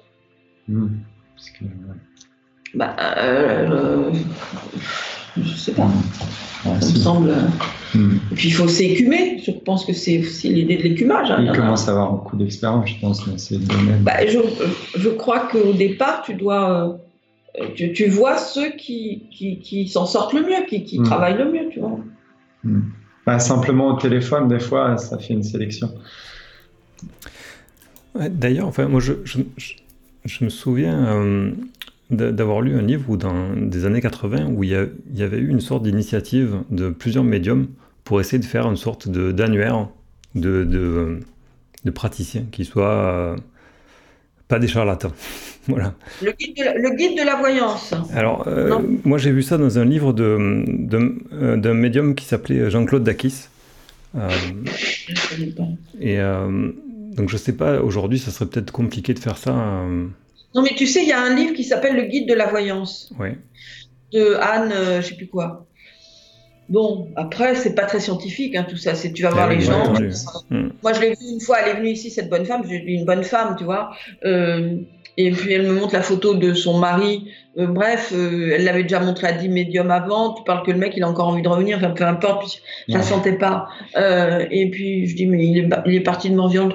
Euh, non, non. euh, Hmm. en fait, il est mort dans un bois, c'est plus ou moins assassiné. Ah ben, c'est pas une mort violente. Non. Enfin bon, j'ai dit, ok, stop, on s'arrête Mm. là. Ouais, donc c'est Ça c'est marche. vra- c'est vraiment compliqué ça. Ouais. Ouais, c'est com- Les seules, les seules personnes, les seules personnes qui peuvent nous tester, ce sont des, ce sont des scientifiques. C'est là où en France où on a, on a une, une ambiguïté assez, euh, assez étonnante, c'est qu'il y a beaucoup de gens qui ont des croyances, qui croient ou qui vivent des choses. Et, euh, et côté scientifique, comme tu disais tout à l'heure, on bah, on a toujours l'impression que les, les Américains sont meilleurs que nous parce que euh, il y a des universités où il y a des études sur le a paranormal ou le parapsychologique. Là, pour l'instant, alors euh, euh, je sais qu'en Russie aussi, à Ouais. l'université de Kiev, il y a le docteur, je, je pense que je vais écorcher son nom, mais c'est ce docteur Koporov qui a, a créé une, une imagerie, une im- image- sur le paranormal, il y a eu des sur, euh, études. oui, qui a fait des études sur euh, donc une, une image, imagerie. Il filme le, après le décès de la personne, euh, on voit le l'aura, l'âme qui sort du corps. C'est comme à l'époque les, les effets Kirlian. Oui. Les Mhm. effets Kirlian, ce sont des, donc des photographes qui, c'est une erreur de photographie qui s'est faite dans le noir. Où en fait, tu, tu photographies l'aura de la main. Tu vois, tu as Mhm. tous les filaments, on voit en Mhm. fait son, euh. On voit son double lumineux. Et là, donc, ce, ce scientifique euh, a donc l'université de Kiev, ça j'en suis sûr, Koporov, j'en suis pratiquement sûr, a créé ce, cette imagerie euh, pour, pour filmer justement au moment du départ le, cette. euh, Après, il y a tel- tellement de domaines différents aussi, parce que quand même le, le monde. Enfin, ben là, là, on est dans le domaine du, du sur- médiumnité, mais il y a le. Il y a- enfin, c'est- Mais oui, mais enfin déjà, avant qu'on arrive à la médiumnité, il y a la survie de l'âme. Oui, Hein, si si, si l'âme n'était pas, si, si, tu sais, on- nous on a quand même été rejoints par la, la communauté scientifique. Je veux dire euh, que ce soit euh, Pim van Lommel, euh, qui soit, qui est un, car- un car- un cardiologue néerlandais qui dit, qui, qui avait fait un article dans The Lancet, quand même une revue Mm. scientifique reconnue, qui dit quand une personne est en arrêt cardiaque, Mm. cérébral, respiratoire, que l'on a vidé de son sang, il est mort. Il est mort. ouais. Quand on le ramène à la vie et que cette personne est capable de dire ce qui s'est passé, Mm. ça veut dire que la conscience n'est pas dans le cerveau, puisqu'il était mort. Mm. C'est aussi bête de dire que l'orchestre est dans la radio. Ouais, non, mais moi, je suis d'accord avec Ok. toi. mais on a l'impression que tant que la personne ne vit pas ça, c'est très difficile pour les scientifiques, même pour eux. Non, non, non, parce qu'on en a plein. Les premiers, c'était Moody. Oui, c'était Moody, euh, c'était la vie euh, après la vie. C'était le docteur Kubler-Ross. Après, il y a eu Melvin beaucoup, Morse. ouais. Après, il y a eu, euh, comment il s'appelle, le, le docteur Eben Alexander. Euh, la preuve du paradis. Eben Alexander Ouais, est neurochirurgien. Euh, il est neurochirurgien, il a une méningite purulente qui lui bouffe le cerveau, il va mourir. Enfin, Ouais. on le place en coma artificiel. Ok, on peut rien faire. Mm. Le mec, il va rester huit jours comme ça. Il va revenir avec un cerveau guéri. Mm. Et pendant ces huit jours, il a eu le temps de passer de l'autre côté. Il a retrouvé les siens, il a retrouvé une. voilà, il a, mm. il, a vu, il a, eu une vie de l'autre côté. Il décrit chaque journée. Voilà. Et maintenant, en fait, il, il passe sa vie euh, à, à, nous euh, expliquer, mm. à, enfin à, voyager euh, à travers le monde pour expliquer son expérience. Parce que de ces trucs-là, tu, tu n'en ressors pas indemne. Hein. Il y a ce. Comment ce. ce, ce j'ai oublié, non, parce que j'ai eu, c'était une conférence à, Paris au Grand Rex. Hmm. Ce garçon, cet Américain qui est tombé dans une piscine. C'est les EMI euh, non, il est revenu, il était, il était devenu pianiste virtuose, alors qu'il n'avait jamais touché un piano avant. Et puis un autre aussi, on fait une histoire aussi rocambolesque, il, il a failli mourir, il est revenu, il parlait huit langues. Enfin hmm. voilà, donc il y, a quand même des choses qui font que on est quand même, euh, excuse-moi, j'ai oublié les noms, mais enfin, euh, qui sont quand même extrêmement euh, hmm. interpellantes. Hein, n'est pas. Mais c'est toi qui es, scientifique, qu'est-ce qui manquerait justement pour, pour classer bah, il, faudrait faudrait créer un institut puisque si tu es scientifique, un institut, comme l'a fait euh, bon, Stéphane, mais lui, il n'est pas huissier, il n'est pas euh, comme il l'a fait en venant de chez Julie Biechel pour, hmm. pour tester les médias, comme ça. Après, on est sur le, la phrase assez, assez qu'on entend assez fréquemment, c'est que c'est très difficile de prouver qu'une chose n'existe pas. Euh, et c'est un peu la démarche de tous les scientifiques. Euh, euh, ben, on a beaucoup, en France, on entend beaucoup plus parler des, ben, des, sceptiques qui, qui, attendent de pouvoir démontrer un phénomène paranormal en laboratoire. Et, et pour l'instant, ils ne sont pas arrivés. Mais si on regarde ce qui se fait on parle encore des Américains, mais on a Dean Radin aux États-Unis qui écrit des livres et qui a une démarche scientifique. C'est un scientifique, c'est un ingénieur et qui fait des statistiques pour. Je euh, connais Dean Radin, je le connais. Donc ça, c'est des, des, super bouquins. Tu parlais aussi de, de Pim Von Dawson Church aussi, Dawson Church. Hum. Donc il y a, y a, y a des, des, expériences scientifiques qui sont faites, mais en France, je pense qu'on est, c'est encore un peu tabou tout ça c'est pas tabou, c'est, ça, ça les, je dirais que c'est de moins en moins tabou parce que mm. je pense que euh, grâce à la, déjà à l'INRES et à et parce qu'il y a l'INRES c'est pas que Inexploré, c'est pas que INRES TV, c'était aussi des mm. conférences à la Maison de la Radio à Paris où où ils recevaient quand même des scientifiques, euh, euh, voilà, que ce soit aussi Philippe Guillemant, tu connais Philippe Guillemant, oui, oui, oui. physicien? Quand tu lis des, tu vois, gens comme ça, tu peux pas passer à côté. Quoi. il, y a, des moines bouddhistes qui ont accepté de, de relever des, des, des, expériences aussi. Avec des électrodes, ils se sont placés en méditation durant des heures ou des jours, comme ça. Il y a longtemps, ça. Mais alors, du coup, ça, ça m'amène à une question c'est vraiment à quel niveau on, tu penses qu'aujourd'hui on se situe entre la science et la croyance sur ces sujets-là? Euh, parce qu'il y a des gens, je pense, qui, euh, qui n'attendent qu'une chose, c'est qu'un jour, un jour, on ait une preuve scientifique avec euh, une grande révélation. Et finalement, aujourd'hui, on est plutôt dans, dans la croyance. C'est-à-dire, on, croit à ça ou pas.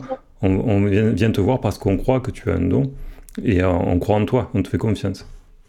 pour toi, aujourd'hui, le curseur, il est où entre la science et la croyance par rapport à ces phénomènes, à ces phénomènes de, on dirait paranormal, mais c'est un peu galvaudé aujourd'hui. Donc, euh, si on reste sur la médiumnité. Même tout court, oui.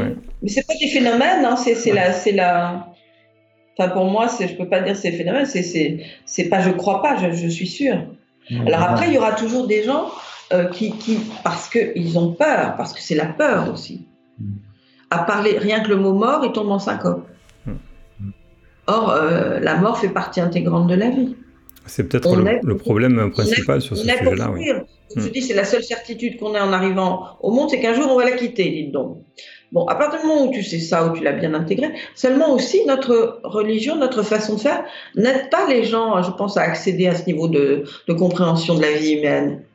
Regarde les, regarde les, regarde les Grecs, regarde Sénèque, dans les consolations de Sénèque. Il, dit euh, ne pleure pas sur cette partie euh, la plus vile de, du corps de ton fils alors qu'il vole au-dessus des mmh. montagnes, etc., etc. Euh, eux, ils avaient déjà compris beaucoup de choses. Il y a des gens, tu ne pourras pas, tu, tu comme dit, tu fais pas boire un âne qui n'a pas soif. Mm. dire, il y a des gens qui sont, qui ont peur de la mort, euh, qui ne veulent pas en entendre parler, ou par, par religion, ou faut pas déranger les morts. Ben écoute, si je le dérange, il vient pas. Et voilà, hein, on va pas. Mm. Euh, donc on, ne peut pas, mais ça avance quand même, ça avance. Et je te dis, toute la, comme pour moi, une grande partie de la communauté scientifique nous a rejoints. On est, je te dis, quand même avec des gens. Euh, euh, je crois que le, professeur Alexander, qui était euh, neurochirurgien, c'est ça. Il nous semble. Ben Alexander. Oui, avant il était sceptique. Bah, bien sûr. Donc il est passé tout d'un coup, c'est parce qu'il a vécu l'expérience. Bah, bah, c'était vite. Oui, mais c'est ça le problème, c'est que presque il y en a beaucoup qui veulent pas du coup. C'est ils attendent de vivre ça pour y croire. Mais le problème, c'est que des fois, si on n'a pas l'ouverture d'esprit, j'ai l'impression que c'est. Mais oui, mais qu'est-ce que tu veux? On peut pas, euh, on peut pas aller. Euh, euh, voilà, ils croient, ils veulent pas croire. Il y a aussi Sylvie, Sylvie Détiolaz. Sylvie Détiolaz, tu la connais? Qui est en Suisse. Qui fait des expériences avec euh, de la vision à distance, c'est ça? Avec. Euh, comment il s'appelle ce garçon Sortir du corps, oui. Oui, les OBE Oui. Ah, bon, mais c'est en Suisse aussi, c'est encore autre chose. Euh, je ne sais plus son nom. oui, qui, effectivement se, fait de la bilocation. voilà. Hmm. Mais euh, donc, euh, moi, je pense, je sais pas, j'ai l'impression que le curseur est un peu au milieu, que les choses avancent tranquillement. Et puis, euh, et puis voilà, qu'est-ce que tu veux faire? Quand, quand, tu, quand tu revois ça tout au début, moi, je trouve qu'on a quand même sacrément avancé que, et qu'avec l'INRES et tout ça, avec ces, ces gens qui enfin peuvent s'exprimer, parler de, aussi de leur expérience, parce qu'avant, quand, quand, les gens faisaient une EMI, ils n'osaient pas parler, en parler à leur entourage de peur d'être pris pour des fous. Il y a beaucoup de livres qui sont publiés en plus. Il y a beaucoup de gens. Il y a, les premiers, c'était Nicole Dron. Euh, Nicole Dron, euh, c'est 40 secondes d'éternité, qui est un mm. très joli livre. Maintenant, Charbonnier aussi, euh, bon, bah, ici, mais aussi, il fait de la TCH. voilà, tout, tout, le monde y va de son petit. Hein. Mais il y a plein de domaines à explorer, justement. Bah, C'est-à-dire que les gens, voilà, maintenant, après, il faut, faut, faudrait que tout ça soit peut-être plus. une fédération des médiums. Tu vas être présidente. Comment pas Faudrait presque. Hein. Oui, bah comme, le, comme ils ont fait pour le GNOMA, Groupement national pour l'organisation des médecines alternatives, c'est pour se regrouper, un peu pour tester les gens, pour regrouper des gens sérieux. Euh, bon, tu as une cotisation, tu as ci, tu as ça, mais euh, bon, c'est censé regrouper des gens qui, qui tiennent la route. Maintenant, je pense que pour les médiums, euh, on n'y est pas encore, tu vois. C'est tout. Maintenant, ce, qui est important, moi, c'est que effectivement, il y a quand même, si tu le vois dans, dans le dans le film de Valérie Seguin, et si la mort n'était qu'un passage, donc j'ai mon ami Patrick Bouffette, qui est cancérologue à l'hôpital américain, que je connais depuis 30 ans, qui est un grand ami. Euh, Bref, oui, euh, c'est un type qui, qui est un médecin qui, qui lui, euh, quand j'ai commencé à lui parler de certaines choses, euh, même au, niveau du magnétisme, etc., mmh. il m'a testé. Et il, il, a quand même, il a évolué ce garçon par rapport à, à tout cela. Il a compris des choses. quand je lui tout à coup, on était en train de boire un verre et quand je lui dis mais qui c'est ce monsieur avec du raffia autour de la, la ceinture? Et je lui parlais de son grand-père qui était là. Euh, c'est quand même des choses. Euh, voilà, on les fait, on les fait avancer un petit peu. Euh, hmm. Comme on peut en fonction, des, en fonction des événements de la vie et des rencontres. Hmm. Donc pour toi, la, la, la, la, situation actuelle, elle est plutôt dans une évolution positive Je pense, oui, je hmm. pense. Après, je pense que le ménage se fera euh, par rapport à tous ces gens qui se sont engouffrés dans ces différentes brèches mmh. euh, de soins, de, euh, je pense qu'il y a un moment, le, ménage se fera tout seul. Le ménage se fera tranquillement, oui. Mmh. Parce que c'est pas évident de se créer une clientèle et de vivre de cela. Qu'est-ce que tu penses des signes, des synchronicités? C'est un lien avec la, médiumnité? Ben, C'est magnifique, ce sont des signes, ce qu'on appelle les, euh, ce que je dis, soit les VSCD, vécus subjectifs de contact avec les défunts, mm. ce sont des signes qui nous envoient de l'au-delà, ce que mm. j'appelle des cadeaux, ce, qui se, ce, qui se, produisent très souvent euh, après le décès d'une personne. C'est quand tu es dans un profond chagrin, et celui qui est de l'autre côté comprend que tu, que, es, que tu es dans, un peu dans, dans le gouffre.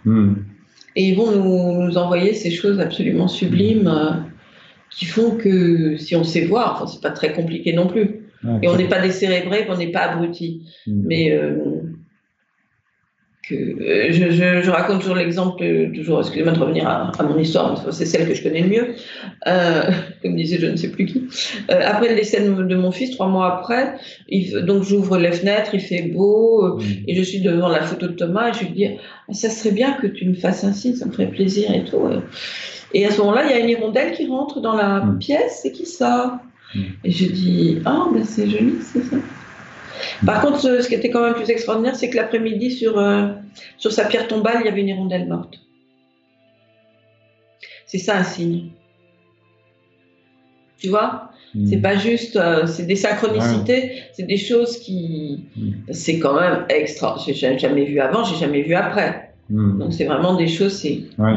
Tu vois, maman, c'est moi qui suis venue. Ça aurait pu être une. Ça arrive qu'un oiseau rentre dans une maison, moi ça m'arrive ici, et qu'il ressorte. Euh, là, le fait qu'elle soit une hirondelle morte, je pouvais pas me tromper, quoi. C'était vraiment. Euh, c'est clair, c'est vraiment des choses. Enfin, souvent, euh, aussi les papillons qui restent comme ça.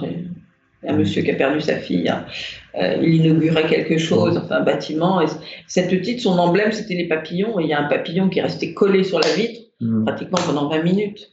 Mm ben oui, c'est quand même un peu. Parce que si, si on dit, oh, mais non, c'est normal. Après, là, on dit, oh, tu vois pas ce que je fais, là, si tu vois pas, euh, j'arrête. Hein. Hmm. Des fois, on prononce un mot et tout d'un coup, à la radio, à la télé, des fois, il Oui, ça fait écho. Oui, absolument. J'avais aussi, j'avais, j'ai une chaîne stéréo là qui marchait plus depuis X temps. Et euh, le, un jour, je, je dis à mon, compagnon qui est décédé, je lui dis, euh, Oh, mais je vais prier pour toi aujourd'hui. Et puis, comme tous les jours, j'essayais d'appuyer sur cette fichue chaîne qui ne marche pas. Et à ce moment-là, le truc se met en route, la chaîne se met en route et, et, passe la chanson de Joe Cooker, Do It For Me, fais-le pour moi. Mm. Il répondait à ce que je venais de lui dire, c'est-à-dire je priais pour toi, fais-le mm. pour moi. Des, ouais. C'est quand même des trucs, c'est pas. presque la même chose et sur John Hooker. Parce que ma grand-mère, c'est pareil. Quand la dernière fois je l'ai vue, il y a, ah elle a écouté à l'hôpital, elle avait une radio, il y a un morceau de Johnny Hooker. Ah. Et quand j'allais chez elle, j'adorais le blues, et elle aimait bien aussi. C'est marrant, c'était Johnny. Bon, je crois pas que c'est le même morceau. Non, là c'était Johnny Hooker. Ah, il pas le hmm. C'est Joe Hooker. c'est pas, grave. c'est pas grave. Et puis il y avait aussi un, très joli exemple, c'est que euh, euh, j'ai réécrivé mon le deuxième livre et comme je remets à chaque fois le dernier passage pour Thomas hmm. et, et, je à ce moment-là donc j'étais j'étais à la page euh, qui s'appelle Lettre d'amour à l'enfant mort et, et, à ce moment-là j'ai une petite fourmi qui qui monte sur le qui, qui traverse qui hmm. marche sur le haut de mon ordinateur hmm. juste au-dessus j'ai dans ma viande Oh, puis elle était jolie, cette petite fourmi. Elle a des petites ailes bleues. Hmm. Les élytres bleus, un peu foncés comme ça. Et à ce moment-là, elle tombe sur la page. Elle tombe sur la page hmm. où était écrit Le lendemain des obsèques de Thomas, j'allume la télévision. Il y avait un dessin animé, Thomas et les petites fourmis. Mais c'est pas tout. J'appelle ma bonne amie Bernadette Darchen, qui était une élève de, de Rémi Chauvin, elle, c'était la reine des, elle était biologiste, donc reine des abeilles. Chauvin, c'était aussi mmh. les, abeilles et les fourmis. Et je dis, dites-moi, euh, Bernadette, euh, c'est quoi cette race? Parce qu'on a eu souvent des petites fourmis mmh. entre nous deux. C'est quoi cette race de fourmis avec des petites ailes bleues euh, très... Et elle me dit, Dominique, les petites fourmis avec les ailes bleues, ça n'existe pas. Ah oui. Donc c'était une matérialisation. Mais une âme, elle met combien de temps une fois qu'elle décède pour... Euh, ben, Ça dépend des âmes. Hmm. Il y en a qui restent les fantômes quand même. Non, mais je, pense que si tu veux, des gens qui ont vécu euh, euh, les saints, les, les, gens qui sont très prêts à hmm. partir, hmm. ben, qui ne sont pas forcément des saints d'ailleurs, mais qui, ont, qui, qui, veulent accéder à l'au-delà, qui qui n'ont pas peur de la mort, qui ont, sont contents de passer de l'autre côté, ben, leur âme, elle va, elle va se dégager tout de suite de mmh. manière. Alors que quelqu'un qui euh, soit meurt très rapidement, donc son âme n'a pas forcément conscience de ce qui s'est mmh. passé sur le coup, elle va peut-être mettre un certain temps avant de, mmh. de retrouver ses marques et de passer, parce qu'après elle est accompagnée, mais enfin, à un moment, elle peut aussi refuser et se dire où suis-je, quoi? Mais euh, ça, ça dure jamais. Il n'y a pas de temps pour chacun. Euh, c'est en fonction de ce que tu as été sur cette terre, la façon dont tu abordes ta mort aussi. C'est pour ça que quand on parle du, passage, quand on parle du film de Valérie Seguin sur le passage, euh, l'accompagnement pour les gens qui vont partir et de la musique, des, des, mm. rires, des, des, choses comme ça, euh, c'est ah, important. très important. La mort, ça peut être effrayant si on ne nous l'explique pas. Euh, moi, je trouve, après, c'est simpliste, et puis on sait très bien, c'est comme yin et yang, il y a toujours un peu de yang dans yin, un peu de yang inversement, mais est-ce que. Moi, je trouve qu'il y a des, fois des belles personnes qui essayent d'apporter de la lumière ou de l'amour. Et à l'inverse, il y a des personnes qui, qui, vont tout faire pour avoir un pouvoir, euh, être prêt à la corruption ou autre. Mais il y a une espèce de conflit, hein. enfin, on appelle le, le, le, jeu de la vie peut-être, mais tu, tu, ressens ça des fois, enfin, toi, tu apportes de la lumière et que des fois, il y a l'opposé? Ben, bien sûr, parce que quand je te dis que par exemple, on peut être attaqué ou on hmm. peut nous, nous dire des choses terribles sur nous, euh, ben, y a le, ça a toujours existé, ça, de toute façon. Euh, quand il y a l'ombre, il y a la lumière. Hmm. Hein.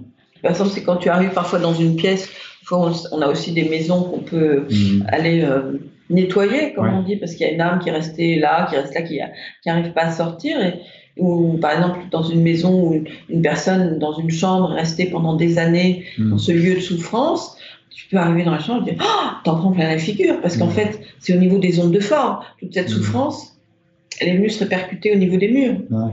On appelle les ondes de forme. Et toi, quand tu rentres, tu peux parfaitement percevoir ça. Ou alors, dans le sens contraire, tu es dans un lieu euh, magnifique, etc. Oh, c'est autre chose, c'est le contraire. Hmm. Je pense que tu as un rôle de, porteur de lumière de toute manière.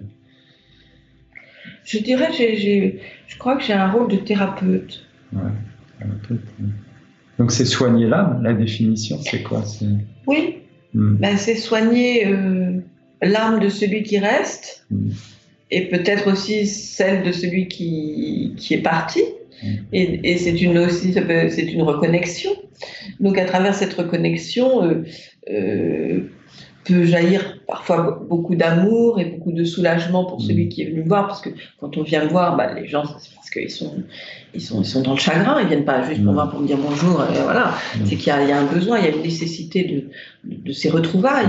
Et puis même si parfois c'est un petit peu, ça peut être un peu euh, de l'amour, mais plus tendu, des choses qui ne sont pas forcément euh, euh, totalement. Parce qu'il y a des gens qui partent aussi avec des, des, hein, choses qui ne sont pas dites, hein, des petits mm. secrets et tout ça. Donc, mm. bah, ça va permettre à celui qui est venu de, comprendre pourquoi les choses n'ont pas été dites et d'apaiser mm. tout ça. Et ce qui est important, c'est que chacun avance dans son chemin le mieux possible, et celui qui reste et celui qui est parti. C'est une belle phrase de conclusion. Tout à fait. ben, je vous propose d'arrêter là notre, notre entretien. Euh, Dominique, tu, as parlé de tes livres tout à l'heure euh, en disant que un n'était plus du tout disponible. Est-ce que le deuxième est disponible? les, deux ne sont plus disponibles. Il n'y a pas de réédition peut-être en format numérique prévu? Oui, si. Sur Amazon. D'accord. Voyage dans l'au-delà aux éditions euh, Trajectoire. le premier, c'est Le Miroir. Derrière le miroir, notre vie, mais celui-là, il, a, il est passé à D'accord, donc on, mettra sur, le, sur notre site internet les, liens vers euh, les livres s'ils sont disponibles quelque part. Donc ben voilà, cet épisode se termine. Merci beaucoup Dominique euh, pour cet entretien. merci, ça m'a fait plaisir. Et merci beaucoup. Ah, merci, merci à vous deux. Et à bientôt. À bientôt. À bientôt. Novice Rebus.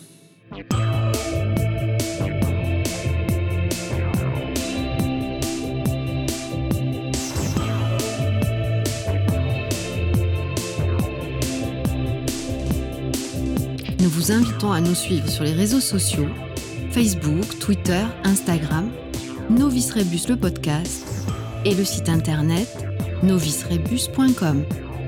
N'oubliez pas de vous abonner à notre podcast pour écouter les prochains épisodes.